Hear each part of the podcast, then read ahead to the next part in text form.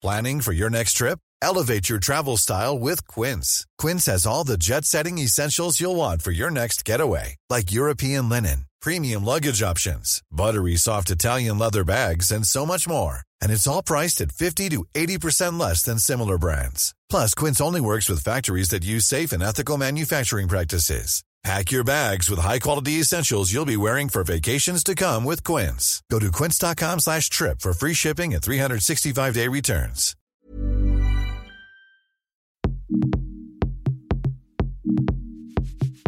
Salut, c'est Sophie de chez Mademoiselle.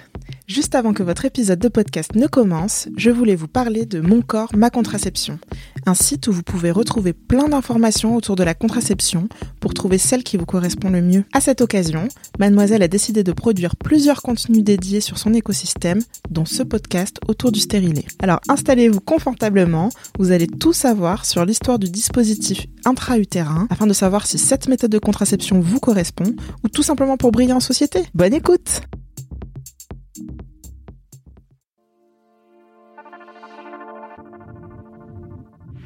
Mademoiselle vous raconte l'histoire du DIU, lu par Sophie.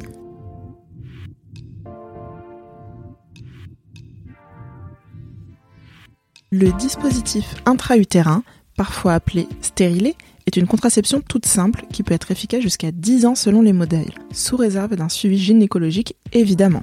Mais comment donc a-t-il été inventé? Laissez-moi vous retracer l'histoire du DIU. Vous vous en doutez, même si, de tout temps, l'humanité a cherché des façons d'avoir des rapports sexuels sans procréer, placer un élément derrière le col de l'utérus n'était pas une option pour nos ancêtres de l'Antiquité. Il et elle devaient se tourner vers des possibilités aussi hasardeuses que dangereuses, telles que des spermicides à base de vinaigre mis dans le vagin, des bouchons homemade, des préservatifs à base d'intestins de porc ou de mouton, à l'efficacité variable. Avance rapide. Ce n'est qu'en 1909 que le docteur allemand Richard Richter crée le premier dispositif intra-utérin, à l'époque en forme d'anneau, et fabriqué avec des fils de soie. 20 ans plus tard, son compatriote allemand Ernest Grafenberg en documente l'efficacité. Sur 1100 installations de DU, seulement 3% des femmes sont tombées enceintes, et décide d'y apporter une petite amélioration. Pour l'anecdote, ce médecin est également le premier à parler du mystérieux point G. C'est ainsi que naît l'anneau de Grafenberg. Cette nouvelle version se voit pourvue d'un fil d'argent enroulé autour de la soie. Le résultat ressemble à un bracelet plutôt élégant. De l'argent? Oui, vous avez bien entendu, de l'argent. Enfin, un alliage d'argent qui contenait, figurez-vous, 26% de cuivre. Ce que Grafenberg ignorait.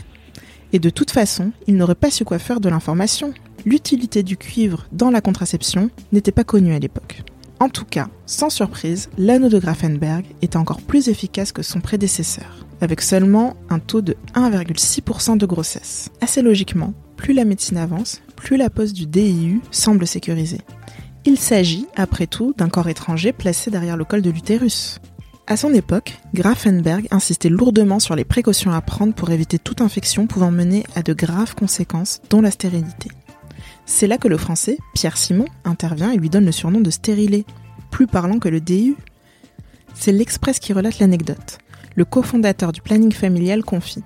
C'est un mot que j'ai fabriqué en juillet 1964, juste avant la conférence de presse, explique le docteur Simon.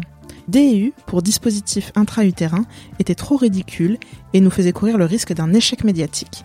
Nous ne pouvions pas nous le permettre. Bien que plutôt efficace, le DIU se heurte à des freins dans la communauté médicale et ne devient pas un moyen de contraception mainstream. On lui préfère l'épaisseur, le non savant des contraceptions barrières à placer au fond du vagin, comme les actuels cap cervical ou diaphragme, et bien sûr les préservatifs.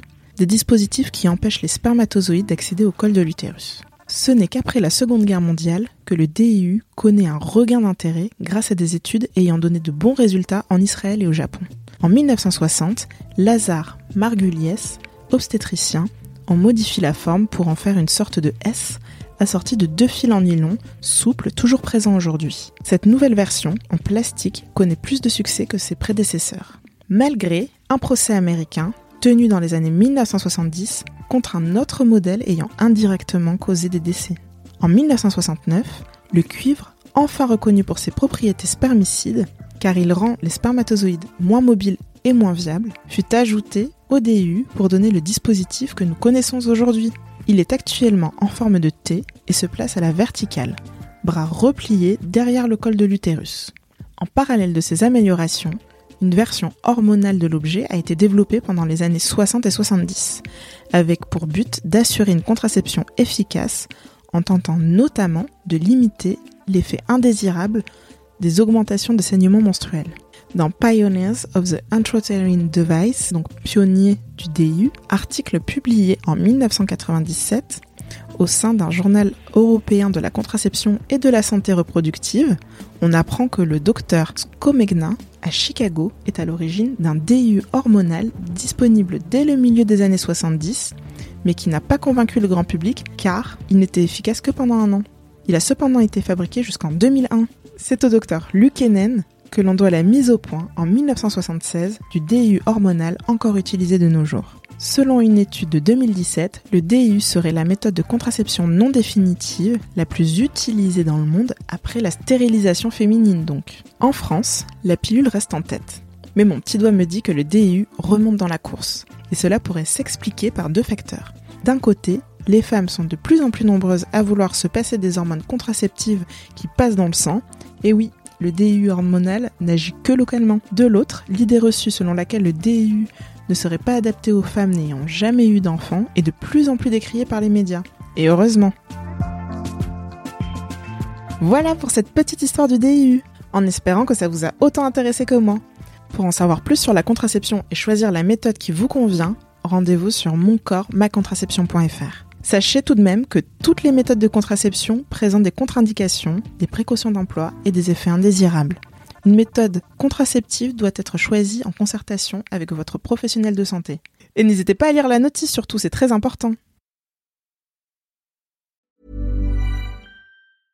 When it comes to your finances, you think you've done it all. You've saved, you've researched, and you've invested all that you can. Now it's time to take those investments to the next level by using the brand behind every great investor, Yahoo Finance. As America's number one finance destination, Yahoo Finance has everything you need, whether you're a seasoned trader or just dipping your toes into the market. Join the millions of investors who trust Yahoo Finance to guide them on their financial journey. For comprehensive financial news and analysis, visit yahoofinance.com, the number one financial destination, yahoofinance.com.